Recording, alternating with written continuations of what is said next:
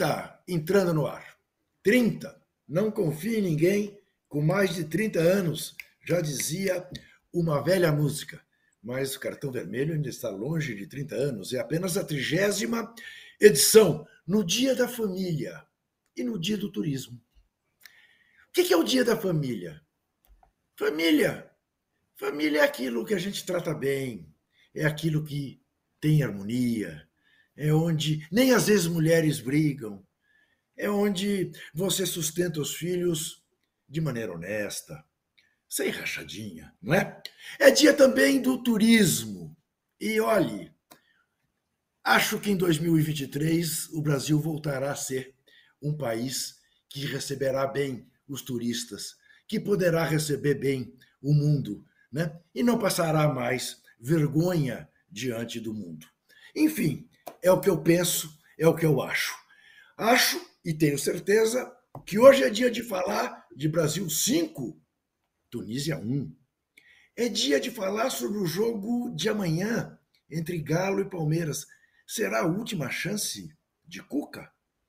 É dia de falar desses dias que antecedem a final da Copa Sul-Americana, dia 1 de outubro. São Paulo Independiente del Valle, em Córdoba. É o jogo que o São Paulino espera quase com a mesma ansiedade como o país espera o dia seguinte, as eleições do dia 2 de outubro. É dia de falar e fazer a devida homenagem às meninas do Corinthians, às mulheres do Corinthians, tricampeãs seguidas do Campeonato Brasileiro, tetracampeãs brasileiras, elas que são tricampeãs da Libertadores e começam a disputar agora, dia 12 de outubro, o 14 Torneio Libertadores da América. Vamos falar também desta farsa chamada O Padre que Não é Padre. Esse que substitui Roberto Jefferson nos debates na televisão. E vamos falar também de um texto magnífico sobre não esquecer. Há certas coisas sobre as quais não se pode esquecer. Muito bem. Estamos aqui, Zé Trajano, Casa Grande e eu, para começar, evidentemente, falando do jogo da seleção brasileira.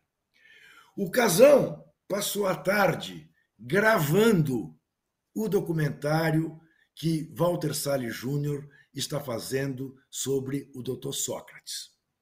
O Casão não é daquele tipo de comentarista que comenta jogos sem ver. Portanto, ele não vai comentar o jogo da seleção brasileira. Sobram Zé Trajano e eu. Zé Trajano, Zé Trajano viu o primeiro tempo do jogo, mas ele olhou para o jogo. 4 a 1 expulsaram um jogador da Tunísia. Ele falou: parei e foi fazer outra coisa.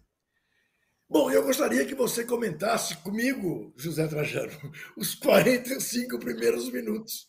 Aqui, aliás, limitaram-se a 45 minutos, porque o juizão ficou com medo de rolar o pau e terminou logo, né? Porque estava ficando feia a coisa, né? Bom, olá a todos e todas e todos. Você esqueceu. Eu, eu quase que estava esperando o senhor falar. Não, peraí. Você, ah, você enquete, não teve coragem vem, de falar já vem a enquete. da música. Não confie em ninguém que tem mais de 30 anos. Eu estava esperando você falar. Você não teve essa ousadia, né? Mas tudo bem. Vou dizer para você, Marcos Vale. Marcos e Paulo Sérgio Vale. Tá bom? Oh, você antes, esqueceu... Trajano, é, então, não pode falar. Eu ia falar, pode falar. Vai, não, ele já vai pegar no seu pé já logo de cara. Tô, já estou sentindo. É, não, e, você, e você eu... esqueceu, estou vendo um recado aqui do. É? Eu, vou, eu, eu vou chamar a enquete. Faltou o joinha é... Sim. Mas será que vocês não perceberam ainda que, como eu introduzi o assunto seleção brasileira e a enquete é sobre a seleção brasileira, eu vou esperar ah. falar da seleção primeiro? Mas o joinha, Para faltou o joinha. O joinha, joinha, joinha. Isso aí não tem justificativa. Isso aí não tem justificativa. Eu estou saindo vai, vai, do programa. Joinha. Fala aí, Zé. nós pegamos no pé dele logo de cara hoje. Não demos, é. não demos chance pro azar. Não demos chance ele voltou, azar. Ele voltou, ele voltou. Ele Vou dar uma chance para você. Fale do jogo para mim. Ó, ô, Juca, é. eu, eu, eu, o jogo foi uma pancadaria só também, né? Foi? O pessoal, o pessoal da Tunísia entrou para rachar. Eles, eles achavam que podiam encarar a seleção brasileira. E quando fizeram o gol, né? Então aí que. Agora é com nós. Mas o Brasil fez o gol um segundo depois.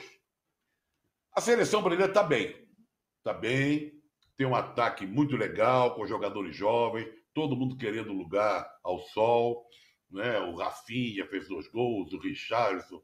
O Neymar meio nervosinho ainda, reagindo a alguma. Tomou cacetada, reagiu a algumas provocações o Paquetá bem, todo mundo bem. O Casemiro lançando uma, uma bola lá, Jefa, lá, Rivelino. O time é muito fraco da Tunísia, assim como a Gana, que foi outro adversário, também é muito fraco. Mas assim, dá gosto ver esse time, né? E o só teve o primeiro tempo, porque na hora que faz quatro e é expulso o jogador merecidamente, eu falei, ah, o segundo tempo, a única expectativa em relação ao segundo tempo era entrar no Pedro, que entrou e, como sempre, colocou o golzinho dele lá porque ele também quer uma vaga merecida para ir para o Catar. Enfim, o Brasil acabou com a preparação. Agora não tem mais amistoso.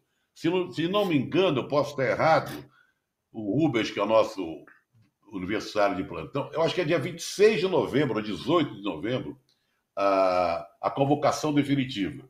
Fica essa batata quente agora na mão do Tite, porque são 26 jogadores, e tem muita gente ali na frente boa e tem gente querendo entrar, como o caso do Gabriel Jesus, por exemplo. Né? Mas eu gostei. Eu acho que a gente não tem muito também que ficar achando que agora, depois de vencer Gana e Tunísia e jogando bem, é, que agora está tudo resolvido e que vamos para o Catar como favoritaço. Não. Vamos botar a bola no chão. O time está legal, melhorou em relação aos últimos às eliminatórias tem uma garotada muito boa na frente, querendo, né? E com muito potencial, o caso do Rafinha, o Richard e tal. Mas vamos esperar. Mas, olha, foi legal, foi legal.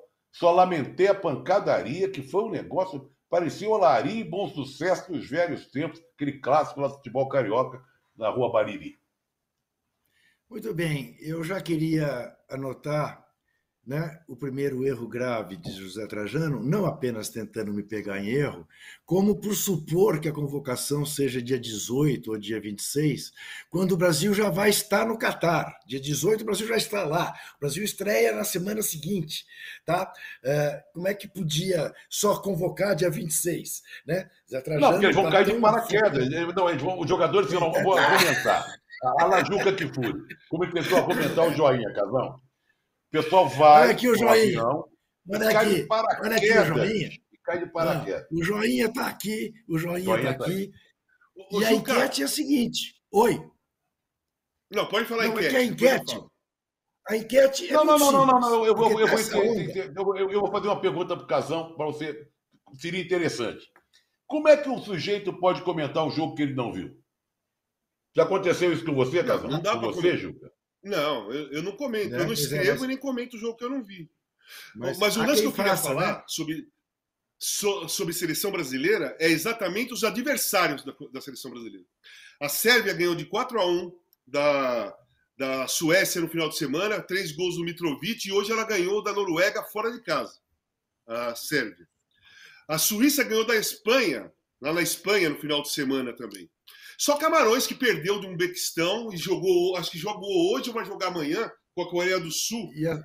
Não tem time, é uma equipe muito frágil. As grandes equipes. A Suíça estava é, ganhando hoje da República Tcheca. Eu não sei quanto acabou o jogo. Então, então, é uma, são duas seleções que estão na chave do Brasil, e o Brasil não joga quatro anos com seleções europeias, que vai encarar. A primeira, a primeira, o Brasil vai encarar pela primeira vez uma seleção europeia de de quatro anos para cá, na Copa do Mundo, a Sérvia. Vai pegar de cara a Sérvia, que, tá, que ganhou as últimas duas partidas aí, né? ganhou bem. Tem um atacante muito bom, que é do Fulham, que é o Mitrovic, faz gols o cara. Faz muito Então, e o, e o outro adversário é a Suíça, né? que ganhou da Espanha fora de casa e estava ganhando agora, como você falou. Então não vai ser simples. O Brasil tem que estar muito focado, porque Suíça, e Sérvia. Não é Gana, não é Coreia do Sul, não é Tunísia e nem é o Japão. Né? É, o República de Camarões está na mesma fase, está numa fase ruim o futebol africano. Né? Senegal é a melhor seleção, mas, por exemplo, a Nigéria, que é tradicional, não foi para a Copa. E a Gana, o Brasil meteu três. E Camarões pendeu do Uzbequistão. Então, é, é, essa parte da África, ela não está tão forte como ela já foi um dia. Então, Camarões, eu acho que não vai ser um problema. O Brasil tem que tomar cuidado é com a pancadaria, com a força física que eles colocam às vezes. Mas Suíça e Sérvia, o Brasil tem que ficar esperto. Tem que estar tá focado, tem que estar tá, é, pensando no jogo. Não é pensar em, em, pintar cabelo na véspera. Na véspera se pensa no, na estreia da seleção, na estreia de uma Copa. Você não pode perder o foco fazendo uma coisa completamente diferente. Você pode fazer outras coisas, não é que você tem que ficar sentado no quarto pensando na estreia. Você pode fazer um monte de coisas, mas tudo relacionado àquilo que tá, que vai acontecer no outro dia. Não uma coisa completamente diferente para tirar seu foco. Então, eu me preocupo com o foco do Neymar. Muito Só. bem. Você, você que nos vê é imparcial, objetivo, que não tem, não toma partido por um, por outro, por outro, viu que o Casão também não me deixou até agora apresentar a enquete. E também não sabia o resultado dos jogos que ele comentou. Ah, Camarões perdeu sim da Coreia de 1 a 0. A Suíça tá ganhou da República Tcheca de 2 a 1. 2 a 1. Então. A Suíça está tinindo. E a Noruega, na Noruega, perdeu para a Sérvia por 2 a 0 e anote, o Haaland não fez gol, que é uma coisa rara né? uma defesa que impede o Haaland de fazer gol. Então aí o Casão tem toda a razão. Os, esses dois primeiros jogos são muito problemáticos. E aí eu ponho uma enquete para dar uma medida, uma temperatura. Nós vamos fazer isso outras vezes. Você acha que o Brasil vai ser hexacampeão? Sim ou não? Porque tão, tão. Veja, eu gostei muito de novo hoje da exibição do Brasil. Foi muito gostoso ver um bando de craques, Fizeram. Cada vez que o Brasil atacava, praticamente fazia um gol. Quando não fazia, o goleiro da Tunísia fazia grandes defesas, fez uma numa bola do Paquetá. Mas, mas é, é, meio que tirar doce da boca de criança. Acharam um gol numa cobrança de falta, entrou lá um, um grandalhão de, de cabeça e fez o gol, um a um. Eles acharam que podiam, né? Aí tomaram o segundo gol em seguida e jogaram uma casca de banana na comemoração do Richardson. Aí o time do Brasil enlouqueceu e foi para cima, fez três, fez quatro. Para sorte deles, o Tite mexeu no segundo tempo para que o Pedro entrasse, para que o Vini entrasse, e o time meio que tirou um pouco o pé, menos o Pedro, que na hora que teve a chance fez o quinto gol. Mas podíamos ter feito mais. Agora, são duas belas exibições. Né? O Brasil fez nove gols em dois times africanos. Provavelmente fará três, quatro em Camarões. Mas o problema continua a ser a Sérvia e a Suíça. E a Suíça não dá para você achar que esses dois testes permitam essa euforia. Sim, o Brasil é a primeira seleção do ranking da FIFA. A Tunísia é a trigésima. Mas o Brasil é o primeiro do ranking da FIFA porque contam os pontos aqui como contam na Europa. Então, eliminatórias europeias, uma vitória conta tantos pontos. Eliminatória sul-americana conta o mesmo número de pontos. E a gente sabe que é diferente. Jogar com a Venezuela ou com a Bolívia, ou jogar, sei lá, Itália e Espanha, como jogaram hoje na Liga das Nações. E a Itália acabou, ah, hoje jogaram Portugal e Espanha. E a Espanha acabou eliminando Portugal em Braga, Portugal jogava pelo empate, tomou o gol aos 88 minutos, 1 a 0, gol do Morato para a Espanha. Espanha está nas semifinais da Liga das Nações. Espanha, Croácia, Alemanha, uh, Espanha, Croácia, Holanda e Itália. São esses quatro que vão fazer as semifinais. Mas é aquilo que o Casão disse. O nosso problema é o tempo que a gente está sem jogar contra o europeu. E não vai ser fácil. Você vê esses jogos da Liga das Nações, é, que eles não dão assim, é uma preparação para a Copa do Mundo. A Espanha, por exemplo, está praticamente com o time B e está chegando nas semifinais assim mesmo. Mas a intensidade do jogo, a correria, o time brasileiro tem condição de jogar igual, até porque todos jogam lá. Mas moleza não vai ter nem com a Sérvia, nem com a Suíça. Mas eu pergunto e reitero a nossa enquete. Você acha que o Brasil vai ser hexacampeão? Essa é a enquete. Uma outra pergunta que eu boto no ar para os nossos analistas. Eu acho que eu já deixei os dois pianinhos, não vão crescer para cima de mim, não. Eu vou ficar anotando aqui cada coisa que eles disserem que fugir do script. Ô Zé Trajano, amanhã tem Galo e Palmeiras. É a última chance do Cuca? Eu, eu, acho que é a última chance de alguém almejar alguma coisa em relação ao Palmeiras. Né? Que eu acho praticamente impossível. O Cuca, eu, eu, eu, não sei se vocês concordam comigo, eu imagino que o Cuca tenha voltado para dirigir o Galo na expectativa de ser chamado para o lugar do Tite. O atual campeão brasileiro. Ah, vou lá, o time está mal, não ganha, está na fase difícil, eu resolvo lá o pedaço termino o campeonato, não sendo campeão, mas em segundo, terceiro colocado e tal, e aí consigo a minha vaguinha na seleção. Imagino isso. Mas diante do que está acontecendo, é um fiasco. O, o campeão brasileiro é, é, atuações sofríveis, uma atrás da outra. Agora, jogando em casa, hum, ah, o campeonato estava parado, volta agora. Eu confesso, não estou nem muito fixado no brasileiro ainda. Está acontecendo tanta coisa essa semana eu estou com a cabeça tão voltada para domingo, dia 2, faltam cinco dias, que eu estou meio confuso diante de tudo isso. Dormindo preocupado, preocupado não, dormir. Eu quero, estou muito ansioso. Eu estou muito ansioso. ansioso. Então, tudo que tem no meio, como esse jogo Galo e Palmeiras, confesso a você que só me atrapalha. Mas se eu puder falar alguma coisa, eu vou falar agora. O Galo decepciona atrás de decepção, de decepção e o Palmeiras vencendo, eu acho que aí no domingo, no fim de semana, entra de faixa. Muito bem, é. E o Galo, o Galo, o Galo não só pode fazer um serviço para o Inter, o Inter recebe o Bragantino. Não é um jogo simples, mas é jogo para ganhar no Beira Rio. E o Fluminense recebe o Juventude, claramente para ganhar no Maracanã. Né? Então é uma chance que eles têm de se aproximar do Palmeiras, caso o Galo ganhe o jogo. Para o Palmeiras, é um jogo que, se acabar empatado, está de ótimo tamanho. E vai entrar com toda a responsabilidade nos ombros do Galo. E aí, Casão, eu te pergunto: cada dia mais parece estar próxima a estreia do Hendrick. Hendrick fez o gol que deu o título ao Palmeiras no sub-20 do Campeonato Brasileiro, domingo em Itaquera, com 18 mil corintianos. Você acha que está na hora do Hendrick entrar no time e jogar? Ou ainda é cedo? Assim. Eu acho que é assim.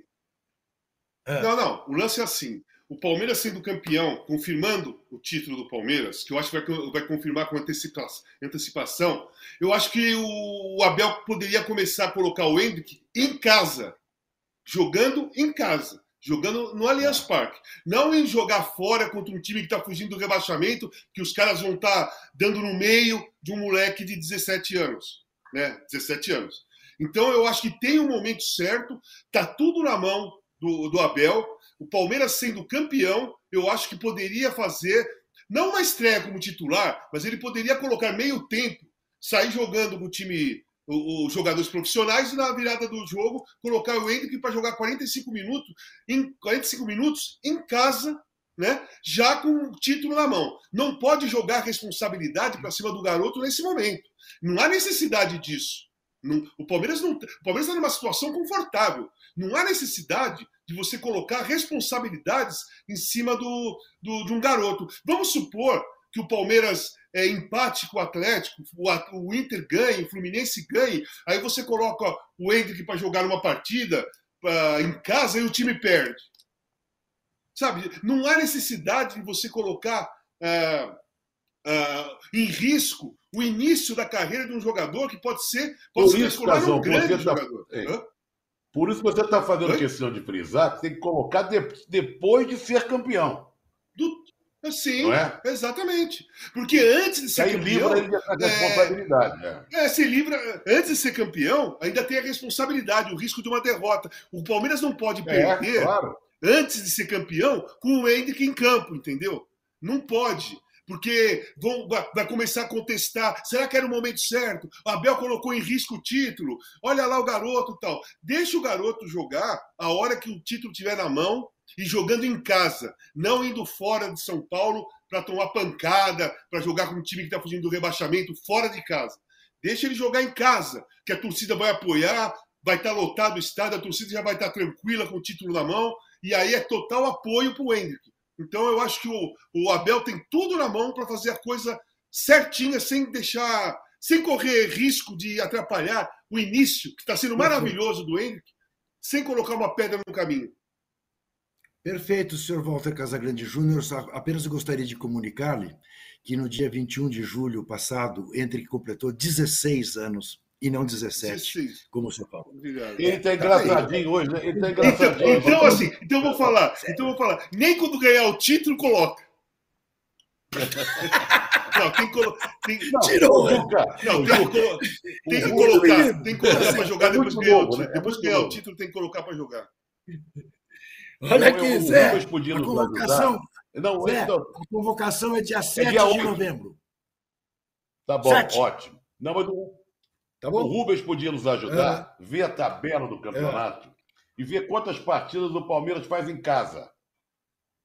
Para ver onde ele poderia é. ser encaixado, o Hendrick. Né? Exatamente.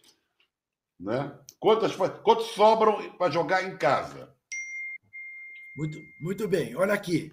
Temos aqui um superchat de Ramon Lorenzetti. Ele pergunta: a bola aérea preocupa a seleção brasileira? Me chamou a atenção o gol da Holanda contra a Bélgica no domingo. O jogador holandês faz um digníssimo corta-luz no goleiro Courtois. Lance normal, segundo a arbitragem. É, eu achei que foi normal também. Não achei que tenha sido nenhuma normalidade. Bola aérea sempre preocupa. Agora, eu acho muito engraçado essa coisa. Tomamos gol de bola aérea. Desde que o futebol é futebol, que toma-se gol e faz-se gol de bola aérea. Porque é das jogadas mais treinadas tanto pelas, pelos ataques como pelas defesas. Né? não, é, não é, Casão? Você não acha engraçado isso? Tomamos gol de bola não, parada. Mas o, então, mas o lance é assim: tomamos gol de bola parada num jogo que foi 5 a 1 Isso. Né? Um jogo, chama atenção isso. você tomar um gol de bola parada, empatando o jogo, o cara fazendo gol de empate, o time ganhando, o, o time perdendo com dois gols de cabeça do adversário, né? o time sofrendo com jogadas aéreas. Mas quando ganha de 5 a 1 e o adversário fez um gol de cabeça, não é, não dá para falar que preocupa. Né? Mas é lógico, é, o futebol europeu ele tem um forte jogo aéreo, sempre teve um forte jogo aéreo, né? sempre teve. É, o Brasil tem que treinar jogada, jogadas de bola aérea mesmo, defensivas, né? para se preocupar, para tentar melhorar, ajeitar a marcação. Mas não é por causa desse gol que tomou contra a Tunísia que surge uma. acende uma luz vermelha em relação à bola aérea. É, nós nem vamos saber se a seleção está bem em bola aérea ou não, a parte defensiva, porque não tem mais jogo, não jogou contra né? Não teve nenhuma equipe que abusou da jogada aérea. Nós vamos conhecer, nós vamos saber disso na primeira partida contra a Sérvia, que usa também, além de jogar bem, vem da escola da antiga da extinta Yugoslávia, eram os brasileiros da Europa, um time muito técnico, né? A Sérvia é um time muito técnico, mas também faz uma forte jogada aérea. Olha aqui, Palmeiras joga em casa contra Coritiba, São Paulo, Havaí Fortaleza e América. Certamente, quer dizer, Curitiba correndo risco de queda. São Paulo é clássico. Havaí correndo risco de queda. Fortaleza já ah, saiu. E América lutando para ficar em cima. Assim, eu, eu acho que ele pode estrear, talvez. Eu acho que o Palmeiras ganha o título faltando três rodadas. Eu acho. Que o Palmeiras pode ganhar o título é. até, até faltando mais rodadas. Mas eu acho que três rodadas é, é certeza. Antes, da, antes da, das últimas três, o Palmeiras ganha o campeonato. Isso eu acho. Então, ali, as últimas três, poderia utilizar o Hendrick o número, de, o número de minutos que ele quiser. 20 minutos, 25 minutos, meio tempo, sabe? Em casa, Juca, em casa, mesmo que o time o adversário esteja jogando contra o rebaixamento, em casa, com a torcida toda do Palmeiras feliz, apoiando, dá para colocar o garoto para jogar. Ô Zé Trajano, Ô, eu adoro ouvir você falar bem. É. Eu adoro, Não, adoro ouvir você seguinte. falar bem. Eu queria que você falasse das mulheres, Zé Trajano. Ah, mas aí é sensacional, né? Corinthians 4, Internacional 1. Merece o cartão, aquele cartão que nós vimos criar, é, contrário ao cartão vermelho, Sim. Teria, teria que ser Sim. dado para essas moças, lá do Corinthians. Aliás, está de parabéns ao futebol feminino, né? De modo Sim. geral. Sim. 36 mil pessoas lá no Beira Rio, depois de mais de 40 aqui, né? Os jogos sendo televisionados, com, com equipe de mulheres comentando, narrando, reportando. E não só no Brasil, os jogos fora também tem presença de público, estou vendo na Inglaterra, coisa maravilhosa. E os jogos são muito gostosos, interessantes. O Corinthians está de parabéns o que o Corinthians faz no futebol feminino. Então, olha, é, você é tricampeão, mas ganhou o quarto título, né? Então, Isso. merece. Vamos criar um cartão que não é cartão verde, mas é um cartão como se fosse um cartão verde e será inaugurado por mim para as meninas do, do, do Corinthians. Tamires me conte uma coisa. Me conte uma coisa. O Pedro, o Pedro está indo para Córdoba ver São Paulo e Independiente del Vale? Não, vai ficar não, vendo tá, não, não tá, não. Além do pessoal que for para Córdoba, tem que voltar rápido, porque o jogo é dia 1, né? É, para voltar. Sábado. Tem que votar, tem que e votar. dia 2 tem votação. Tem que Quem for, preste atenção. Vai, comemora o título, se tem título, mas volta correndo para votar no dia. Não podemos ter abstenção no dia 2. Posso falar uma coisinha sobre esse jogo da... das meninas? Cara, Mas é claro, você foi lá. Voltar, só queria voltar. Só um minutinho, para não perder o gancho. Nós estamos falando em bola aérea, sei lá o quê. Eu lembro de, duas, eu lembro de um, de um fato muito curioso que, cujo personagem é o nosso Lúcio de Castro, famoso, né? Quando o técnico, o Flamengo contratou um técnico para organizar a defesa. Era o Valdemar. Lembra o Valdemar, irmão do Oswaldo de Oliveira? Sim, sim, sim, sim. sim. Ele, era o técnico da defesa. E quando ele foi anunciado como técnico no lugar do irmão, pessoal diz que é o Lúcio. É, é, é, é um áudio, é, é um vídeo famoso lá na ESPN. O, o Lúcio, Sim. junto com a massa rubro-negra, tinha uma massa em volta, não sei quem era o diretor de futebol, disse um palavrão desse tamanho. O Valdemar é o... Sabe? Então, o Valdemar era o grande entendido. Agora, tem uma outra coisa, aí é legal. O Arsenal, isso é dito pelo Mário Marra, que é o nosso expert lá em futebol inglês. O Arsenal tem melhorado muito né, na, na, na defesa dessas bolas aéreas, porque contratou um especialista que veio não sei de onde. Futebol tem essas coisas hoje, né? especialista em jogo aéreo, especialista em bola, em arremesso lateral, sei lá o quê. Mas tem isso. É um dos motivos do Arsenal estar bem no campeonato, segundo dizem. Diga, Casão. Então, aconteceu um negócio bem interessante. É, até escrevi numa coluna sobre o jogo. Eu fui assistir o jogo. Já foi lá? O primeiro jogo, eu fui assistir o jogo com a camisa do Corinthians, fui como torcedor. A última vez, a primeira vez que eu fui ver um jogo de futebol do Corinthians, que meu pai me levou, foi em junho de 1970. Corinthians e Ponte Preta, no Parque São Jorge, 1 a 1 Gol do Manfrini, gol do Lima. O Rivelino deu a volta olímpica, o Ado também, mas o Ado jogou, o Riva não. Meu pai levou, me levou para ver o Rivelino. E o último jogo que eu tinha assistido como torcedor foi em 81, 3 a 0 para a Ponte no Morumbi. Depois disso, eu virei profissional. Eu estava na Caldense, voltei para o Corinthians e nunca mais virei fui num campo como torcedor, virei comentarista, enfim. Sábado eu fui lá como torcedor do Corinthians. Né? E aí aconteceram algumas coisas muito interessantes. Primeiro, gol da Zanotti. Eu grito gol como todo mundo. Aí o gol é anulado pelo VAR. E eu não estava numa cabine vendo né, o replay, que a menina estava impedida ou não. Estava como torcedor. Então eu fiquei revoltado, igual todo mundo que fica revoltado, a primeira frustração minha com o VAR foi sábado, né? E eu até escrevi o seguinte: beleza, o VAR pode até estar certo, mas contra o Corinthians está errado, porque o meu pai falava isso para mim. O Corinthians, para o meu pai, nunca perdeu, o juiz sempre errou. Então, é, eu me senti ali um torcedor de verdade, com a camisa do Corinthians, gritando gol, cantando música, e foi o maior barato, foi a maior sensação. Porque desde 81 eu não fui torcedor de verdade, podendo torcer. Eu torci para o Corinthians, descaradamente contra o Boca Júnior no Pacaembu, no Pacaembu, final 2012 da Libertadores, e lá em Yokohama contra os Chelsea. Comentei e torci, porque o Galvão fala: o time tal é o Brasil na Libertadores, o time tal. é o Brasil no Mundial, então eu falei, Bagal, vamos, já que é o Brasil no Mundial, eu vou torcer pro Corinthians. E eu torci. Agora, sábado não. Sábado foi torcedor mesmo e foi, foi uma sensação mágica e eu vou seguir as meninas. Eu até falei com a diretora, com a Cris, né, que eu quero é, assistir os jogos da, do futebol feminino do Corinthians aqui, quando elas jogam aqui na Arena, ou em qualquer lugar, no Parque São Jorge também, é bem legal. Eu quero assistir. Eu acho Vai ter Libertadores agora, tempo... elas vão disputar Libertadores. Então, não, elas vão jogar agora o Campeonato Paulista, né? Elas vão jogar no Campeonato Isso. Paulista, mas não vai Isso. dar para ir, né? Ah, depois Isso. elas vão para Libertadores, depois elas jogam mais umas duas, três partidas antes da, antes da viagem para a Copa. Isso, dia 12 de outubro.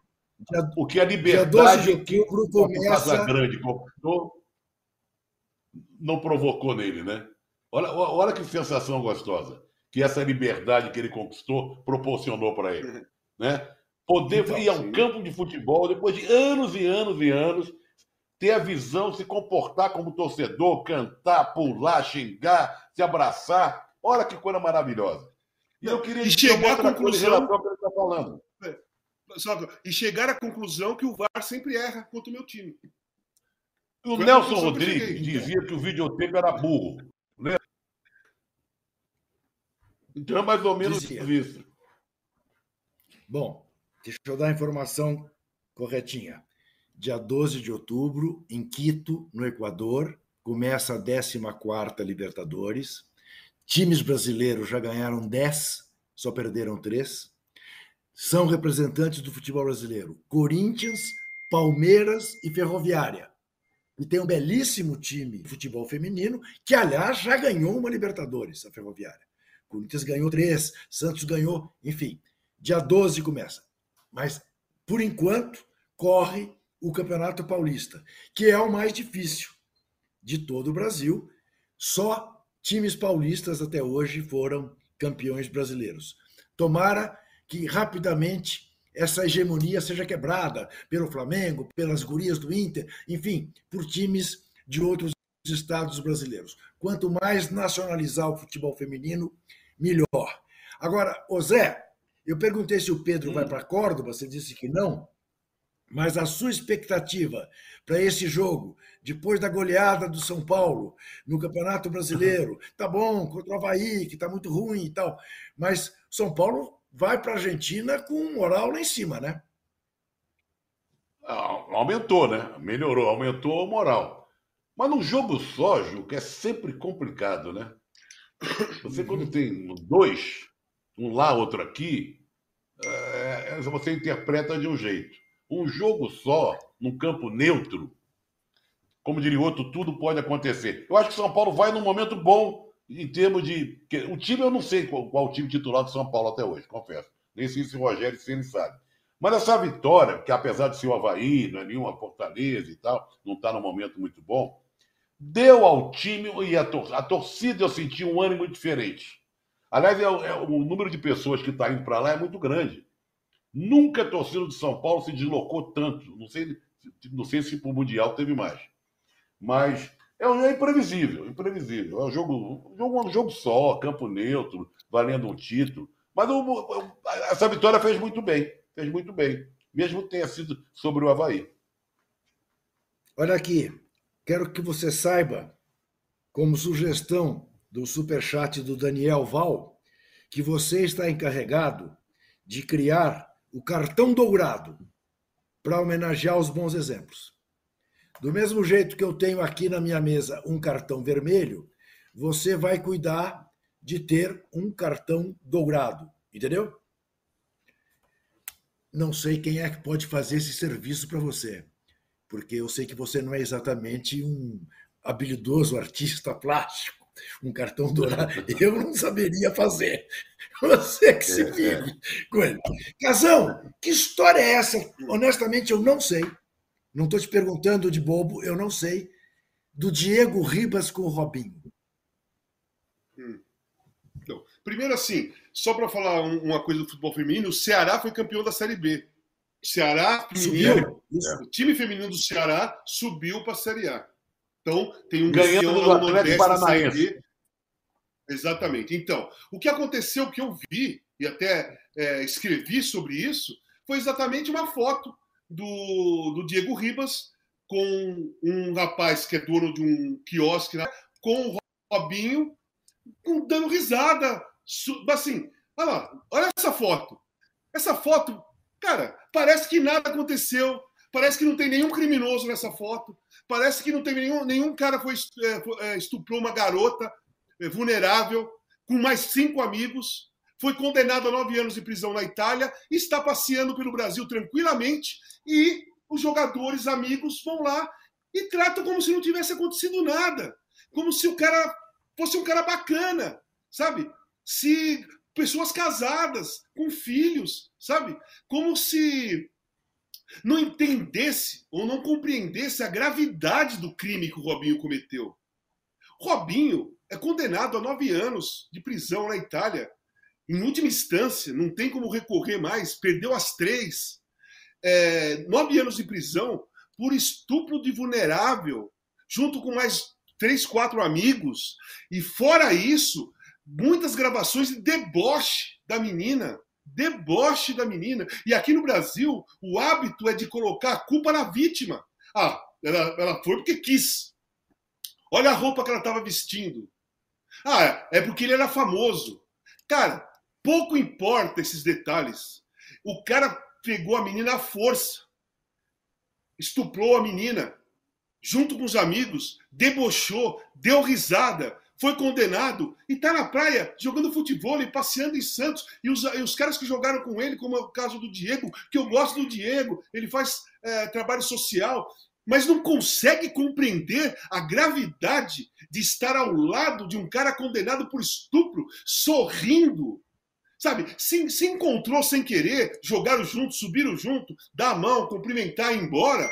Beleza, isso aí pode acontecer. Agora você está se divertindo jogando futebol na praia, dando risada ao lado de um cara que foi condenado por estupro. Brincadeira, viu?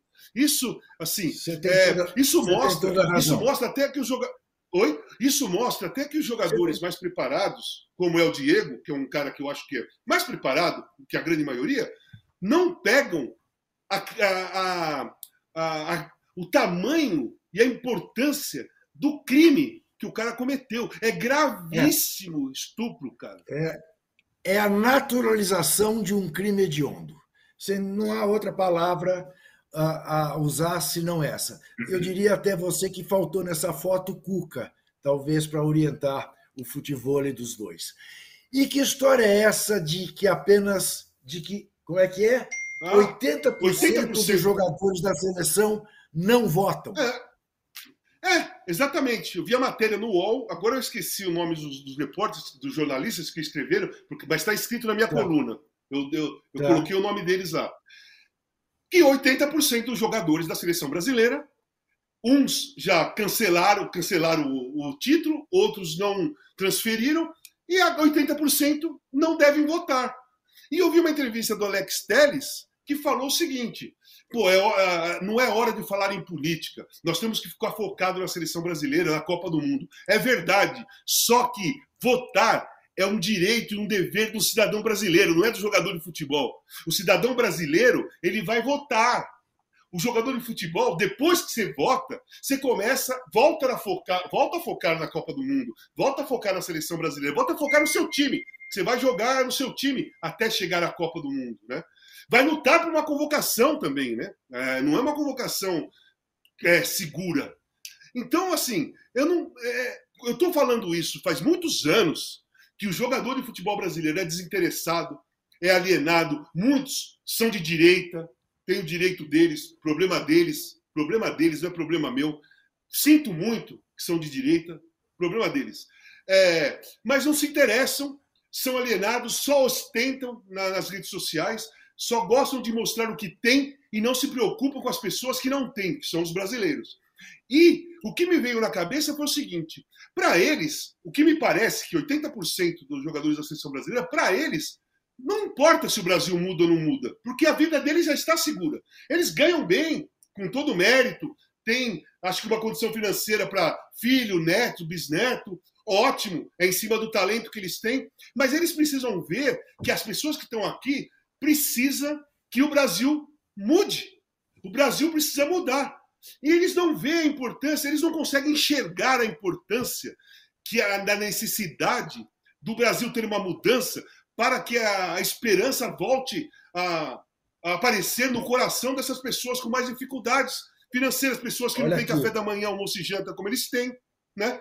Então é isso que claro. me pega. Isso que me pega. Não, a falta de visão, a, a, falta de preocupação. A Pode reportagem falar. é do Igor, é do Igor Siqueira, Sim. do Gabriel Carneiro, do Gabriel do Tiago Arantes. Isso. do Tiago, devidamente. Eu escrevi na minha coluna. Isso. Eu quero lembrar você que tem uma enquete no ar. O Brasil vai ser hexa, sim ou não? Quero lembrar você também que existe um joinha a ser dado, tá certo? Que deixa o Zé Trajano muito feliz e o Casagrande ah, preocupado, porque quando eu não mostro aliás, o joinha. Aliás. Não. É, aliás, eu gostaria que o Casagrande, no próximo. Nós temos mais dois blocos, né? Sim, senhor. Falasse da, dos indígenas, do movimento dele com os indígenas lá em Minas, o que, que aconteceu, do projeto, que é muito, muito importante que ele fale disso. São dois, são dois temas que eu ainda vou provocá-los nesta noite o jogo da demarcação, sem demarcação não tem jogo, e gostaria muito, senhor José Trajano, se fosse possível, que o senhor fizesse um sucinto relato de, do que aconteceu hoje de manhã aqui num hotel de São Paulo, no encontro entre esportistas e o candidato à presidência da República, Luiz Inácio Lula da Silva. Evidentemente, isto é notícia. Vamos fazer um rápido intervalo e voltaremos em seguida.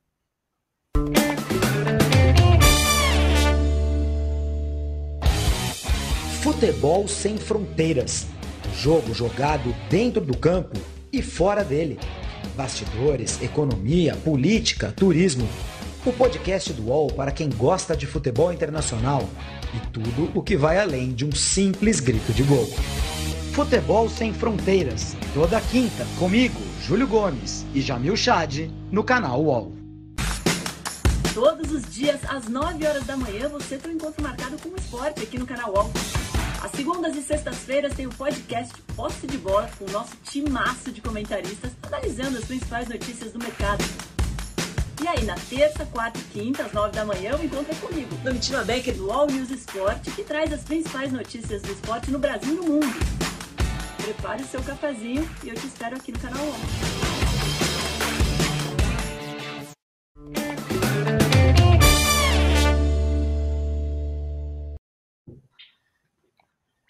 E seguindo na linha de Walter Casagrande Júnior, eu vou fazer um pouco o nosso programa de máscara, para que Zé Trajano também seja devidamente atendido dia 2, vote. Nós já fizemos uma camisa da democracia corintiana, cujo, Peraí. cuja marca era então, dia um 15, dia 15, vote. Ele vai lá buscar. Agora é dia 2 de outubro, vote. Né? A máscara não está bem colocada, né, Zé? Eu acho que eu perdi. Não, está o... bem, dá para ler. Dá pra... O importante é que dê para ler. É, tá dando dá para ler. ler. muito né? bem. Vote. Muito bem. Muito vote. Exatamente. Né? E, e, aliás, não há mal nenhum em usar máscara. Isso, dia 15 Olha lá o casal. É dos, esse é dos orgulhos da minha vida. É dos você estava falando orgulhos. dessa camisa? Você, você estava Isso. falando dessa camisa? Dessa Hã? camisa, exatamente. Dessa camisa. Olha que coisa linda. Eu, então, espera um pouquinho também que eu vou pegar uma coisa aqui. Meu Deus do céu, vem a, a encarnada do América. Aliás, que coisa não. bonita que o Raí falou, que o Raí falou, né? Que o vermelho é a cor de um partido, é cor de uma ideologia, mas isso não significa que o torcedor do Inter, que o torcedor do Flamengo, que o torcedor de qualquer torcedor não possa torcer por verde e amarelo, que o verde e amarelo é a cor de um, de um país e não de um partido. Né? É muito legal esse raciocínio. Vamos ver o que, que Zé Trajano. É com essa ah, camisa que eu fui lá hoje. Isso. Tá vendo? Muito bom. É com essa camisa que eu fui. Bom. É a bom? camisa. É isso, é a, é primeira camisa do Corinthians, né?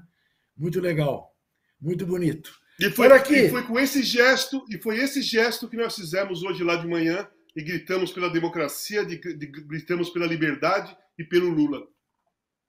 Você, Ou então eu vou dizer uma coisa aí para o Juca é. que ia me perguntar. Eu acabo de receber aqui a coluna de é. amanhã do meu site, do Elvídio Martins. Nosso querido ah. que teve lá. E ele ah. termina exatamente falando isso. Ele fala da presença da Isabel, da Ana Moser, o reencontro das pessoas que não se viam há muito tempo, jornalistas e atletas que, por causa da pandemia, não se viram durante anos. E termina dizendo o seguinte: ao final, ele diz assim, e mais, ensinou que isso não pode ser considerado gasto, e sim investimento. Foi palavras do Lula. Casão também estava lá. E também falou. Ao final, pediu que nós todos ficássemos de pé e imitássemos o gesto de Sócrates a comemorar um gol. Levantei, cerrei o punho e, com o braço erguido, repeti as palavras do casão: Viva a democracia! Viva a liberdade! Viva o Lula! E o salão inteiro gritou: Viva o Lula! Muito bem, está aí explicado o que aconteceu de hoje de manhã. Acabei de receber. Muito é bem. É o resumo né, o resumo do que você pediu, o encontro do esporte com o presidente Lula. Nossa enquete: 55% acham que o Brasil será hexa, 45% não. Uh, que está na delegação do Palmeiras, que foi a Belo Horizonte. E a hora, é falar, é a, a hora é de falar de cultura. E eu vou tirar a máscara.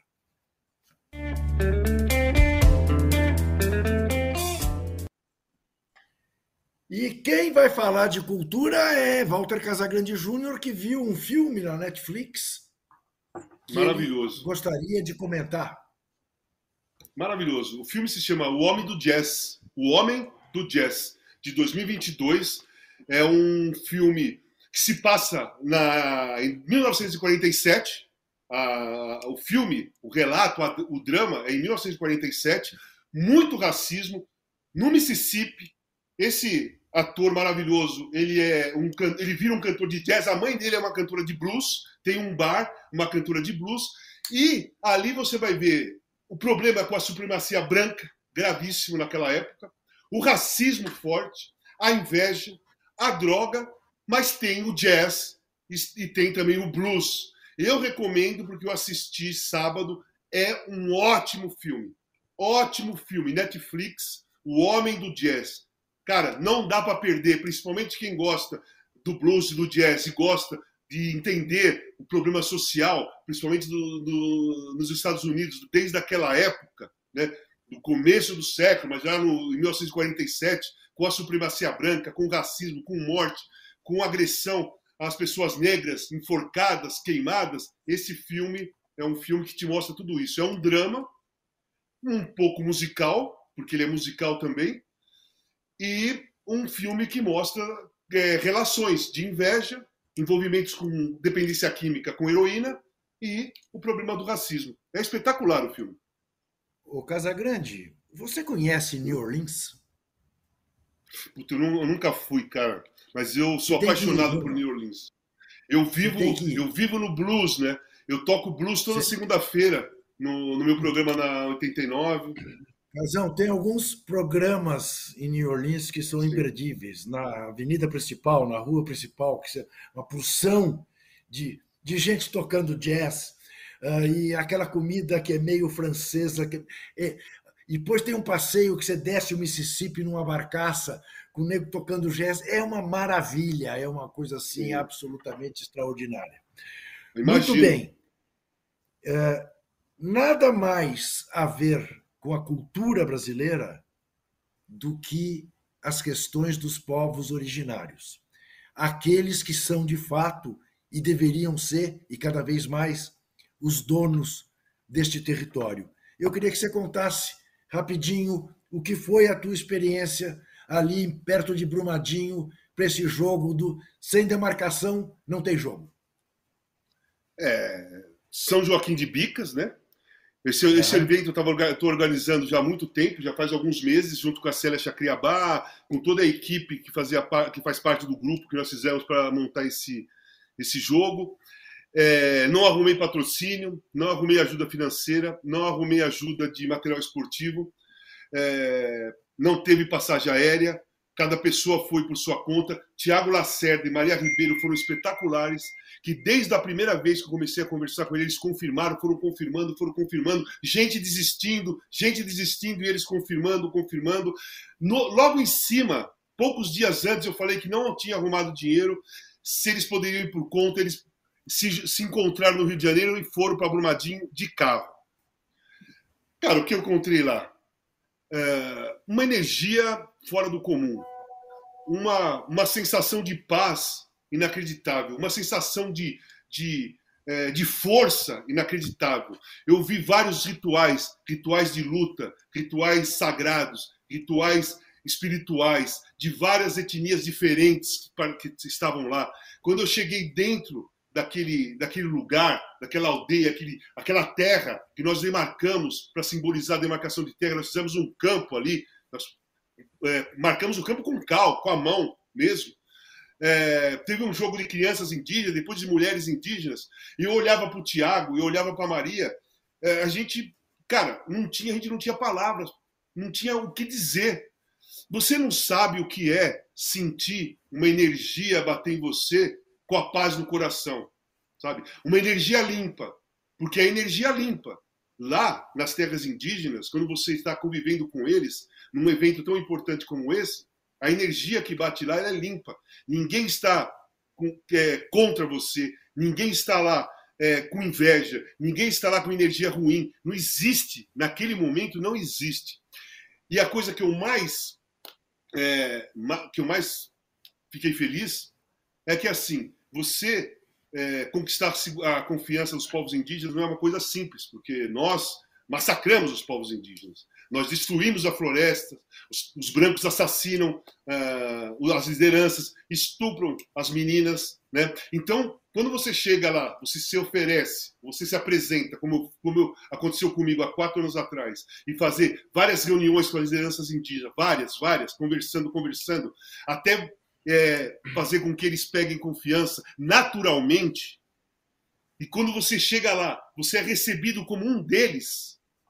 É, você se sente em casa, dentro de uma aldeia indígena, não tem preço. Não existe nada num planeta, num mundo, que dê tanta paz de espírito, tanta leveza para você como aquela energia. Foi um, foi um evento espetacular, muito mais do que eu imaginava que fosse é, a emoção foi muito maior do que eu pensei que queria ter.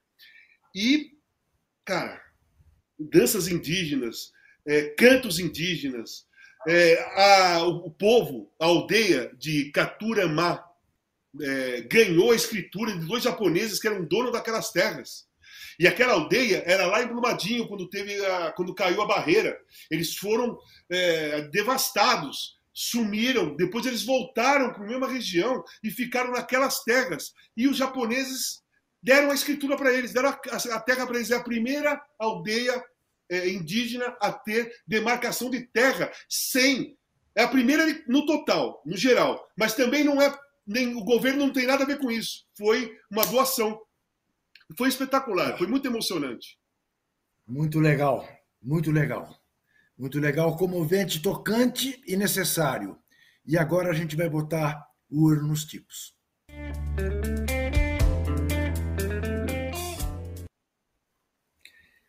Quem não leu, procure ler. Se for assinante do UOL ou da Folha, poderá ler sem maior dificuldade.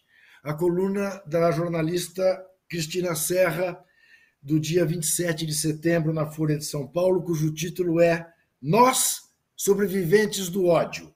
Não haverá sigilo de 100 anos para esconder os horrores deste governo. Vou ler só o primeiro parágrafo.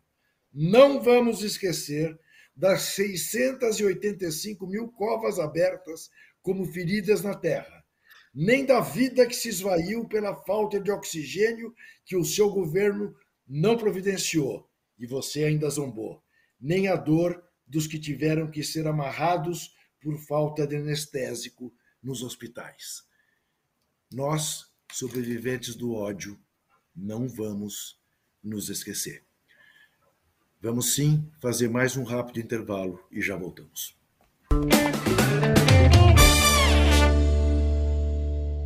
Do ponto de vista médico, quando é que começa de fato a introdução alimentar? Foi a partir do ronco que você descobriu que tinha apneia? Como é que foi? Atividade física sem check-up pode ser perigosa. Pode mesmo?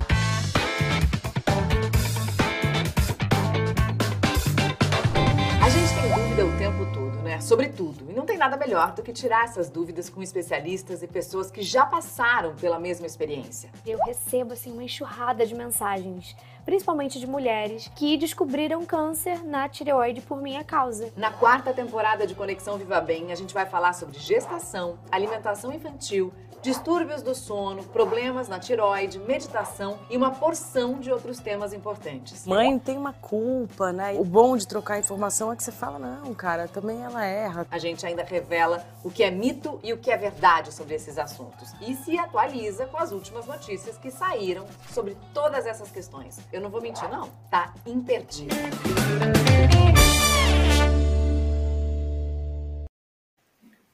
Muito bem, estamos de volta com o nosso Cartão Vermelho, edição número 30, com uma enquete no ar: o Brasil vai ser hexacampeão, sim ou não? E lembre-se, para deixar o casão feliz, não esqueça do é. joinha, do joinha, do joinha, né? Muito bem. A enquete continua 55 a 45. Sim, o Brasil vai ser campeão. E temos hoje uma sessão riquíssima de efemérides do meu amigo José Quinhões Trajano. É, Quinhões Trajano, não é pouca porcaria, não. Vem lá na terrinha. Zé, temos efemérides para dar com pau. Não, não sei para dar com pau, mas tem boas efemérides. Vou começar pelo meu grande ídolo no futebol, o maior goleiro que eu vi na minha vida, Pompeia, o Constellation. Por que, que ele era chamado de Constellation? Ele voava, ele tinha sido trapezista de circo, e ele voava por cima do, do, do, das áreas do zagueiro, dos atacantes, e ganhou esse apelido de Constellation, que era o avião que fazia a ponte aérea na época. Ele nasceu, ele morreu com 62 anos, nasceu em 1934. Teve um final de vida triste, tem um filme do João Moreira Salles, que tem uma entrevista com ele, que ele já está muito depauperado, muito magrinho e tal. E ele fala da, do, do, goleiro, que é o único jogador que pega, que joga com as mãos. Né? Ele fala uma coisa muito bonita, isso da diferença do goleiro, dos atacantes e tal. Então, quero celebrar aqui o Pompeia. Bom, Francisco Alves, que era torcedor do América, que era o rei da voz, o Chico Viola, está fazendo 70 anos hoje da morte dele. E ele morreu num desastre de carro saindo aqui de São Paulo indo para o Rio de Janeiro, Buick, aqueles carros americanos antigos, grandes e tal. E consta que ele morreu na altura do Vale do Paraíba, perto de Cruzeiro e tal. Que ele estava acelerando muito, bateu num caminhão, porque ele estava com pressa para assistir um jogo do América. Isso não é folclore, não. Isso consta em várias biografias dele. 70 anos da morte do Chico Viola, que depois teve um enterro no Rio de Janeiro, um dos maiores enterros, comoção nacional, e tendo só comparável de Getúlio Vargas e de Carmen Miranda. Foi um negócio impressionante, milhares e milhares de pessoas nas ruas do Rio de Janeiro. Outro efeméride que eu tenho é menos conhecido, mas é um baita do músico e recomendo para quem quiser saber mais da obra dele, Oscar Castro Neves, que foi um grande nome da bossa nova, violonista, pianista, arranjador, morou anos e anos nos Estados Unidos, acompanhando os grandes nomes, Sinatra e tal.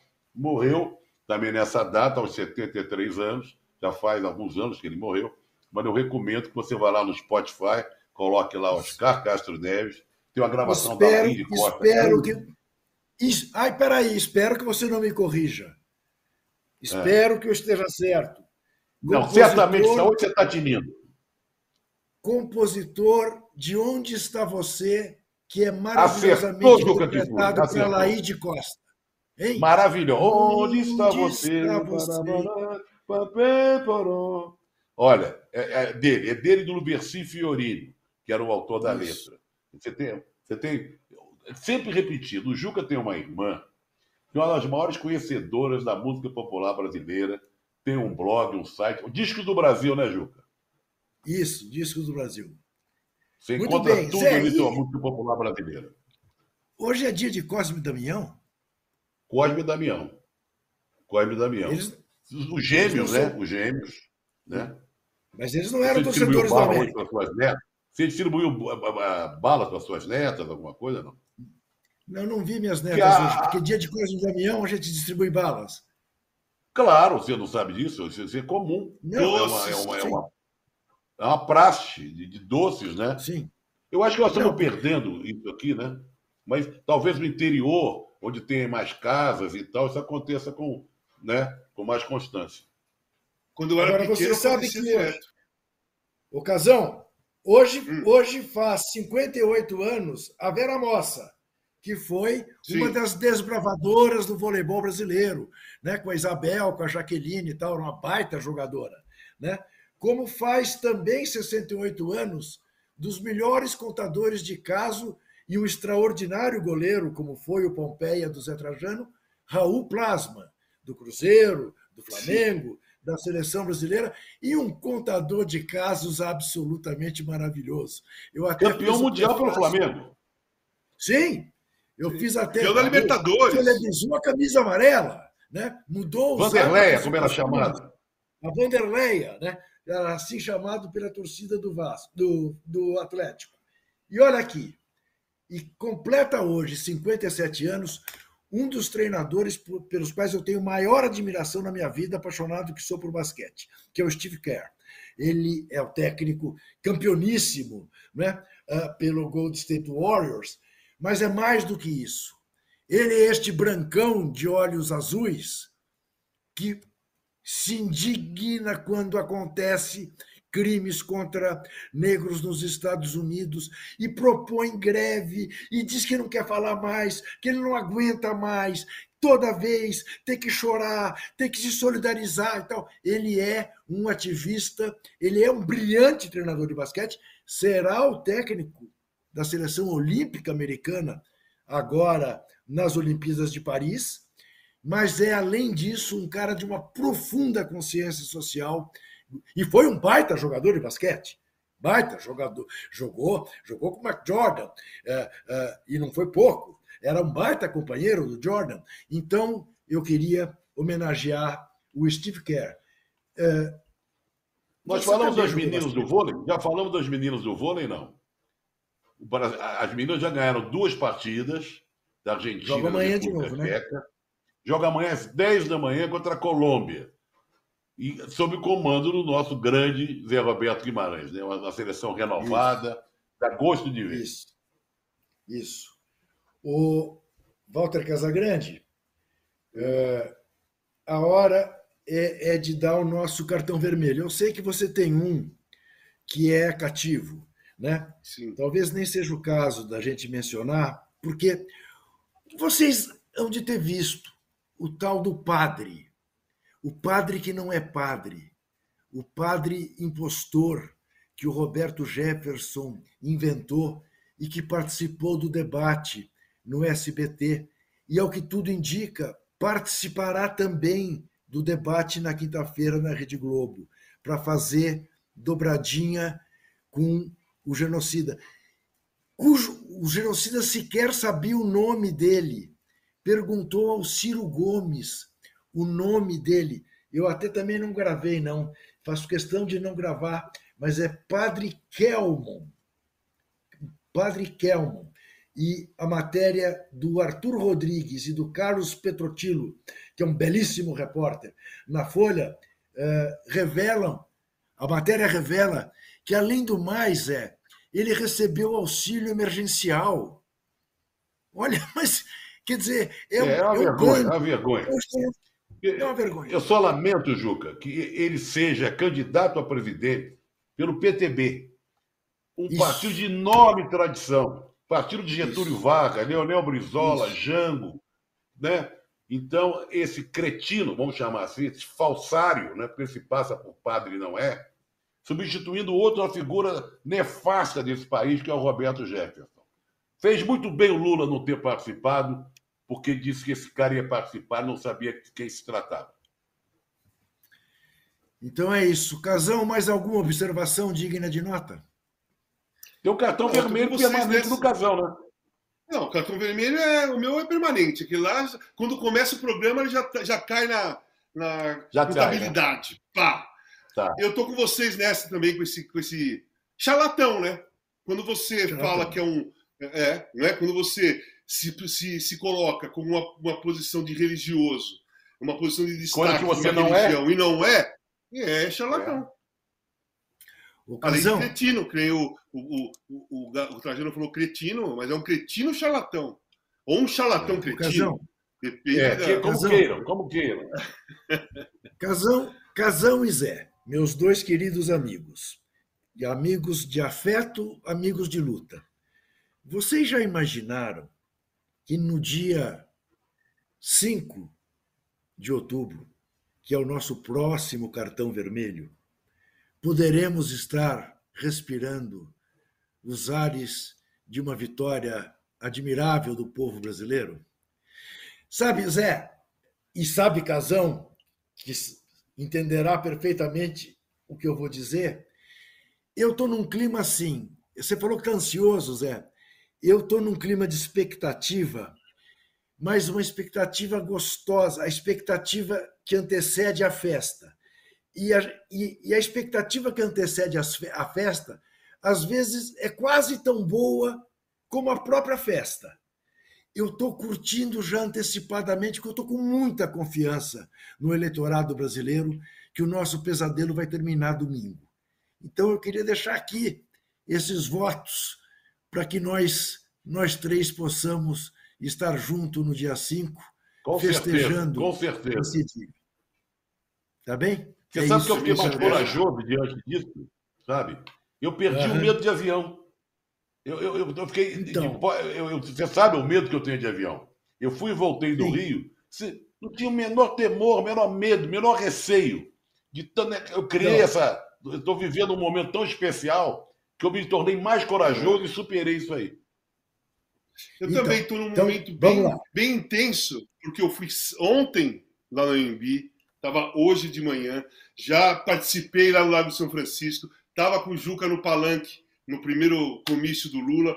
Então eu estou tão dentro dessa energia que, assim, eu não estou ansioso, eu não estou com muita expectativa, eu estou com muita segurança e confiança, sabe? Eu estou assim, então, sabe? É, esperando o jogo, o dia chegar para jogar o jogo, entendeu? Sabe aquele então, negócio? O que eu, eu sei que o time vai jogar bem. Eu, eu, então, o que eu esqueci de dizer, a minha expectativa é igual à que eu tive antes de 13 de outubro de 77. 13 de outubro de 77, quando o Corinthians livrou-se de 20, quase 23 anos de jejum, num dia 13 de um mês de outubro. Então, dia 4 de outubro, estaremos de volta aqui no Cartão Vermelho, sete e meia da noite, nesse novo horário. Opa, ele errou, Casal, ele falou cinco antes. Ele falou Não dia é quatro antes. Eu queria é, ver se você estava atento. Você não estava. Você ah, não estava. É, ô, ô, Juca, espera um pouquinho antes de acabar. Espera um pouquinho. Essa sensação que eu estou tendo agora, de confiança e segurança, a última vez que eu senti isso foram nas finais pela democracia corintiana, que é a mesma coisa nesse momento. É, nós estamos jogando isso. pela democracia. 82, nós estávamos jogando pela democracia também. E o time jogava tão bem como esse está jogando hoje, que eu tinha, apesar do adversário ser forte, naquela época, não esse aqui, naquela época era o São Paulo. Esse aqui não conta, porque é mentiroso. Então eu tinha confiança das vitórias também. Todos os jogos da democracia corintiana naqueles, naquele ano, principalmente em 82, a gente não era só eu, não. A gente entrava sabendo que a gente a, a, a porcentagem da gente ganhar era muito alta. Então é isso que eu estou sentindo. Andar com fé eu vou, que a fé não Sim, costuma falhar. Costuma falhar. É isso. Exatamente. Foi a música que o time entrou cantando em 82. Olha aqui. Hoje, 11 horas da noite, tem a live depois do jogo Santos e Atlético Paranaense. Não se esqueça, um jogo fundamental para os dois. O Santos para ficar longe da zona do rebaixamento. O Atlético Paranaense para ir para o G4. Se o Atlético vencer, ele ultrapassa Corinthians e Flamengo. Claro que Corinthians e Flamengo ainda jogarão na rodada. Amanhã tem o All News com a Domitila Becker. Na quinta-feira, 19 horas, tem o Dois Toques com o Casagrande e com a Mili Lacombe. Aliás, com a Mili Lacombe e com Walter Casagrande Júnior. Na sexta-feira tem o posse de bola. A produção do nosso cartão vermelho é de Rubens Lisboa. A operação de Amer Menegatti, JP Silva e Roger Melo. A distribuição de vídeo de Bruno Brasil, Marina Paulista e Sara Oliveira. A coordenação de Carol Escobar e de Fabrício Venâncio. Até terça-feira, 4 de outubro, com a vitória. Até lá. O cartão vermelho tem a apresentação de Walter Casagrande Júnior, José Trajano e Juca Kifuri, produção de Rubens Lisboa, operação de ao vivo de Letícia Lázaro e Roger Melo, coordenação de Carolina Escobar e Fabrício Venâncio e direção de Felipe Virgili. Antoine Morel é gerente geral de Move, Vinícius Mesquita é gerente geral de UOL Sport e Murilo Garavelo, diretor de conteúdo do UOL. Você pode ouvir esse e outros podcasts em uol.com.br/podcasts. Qual?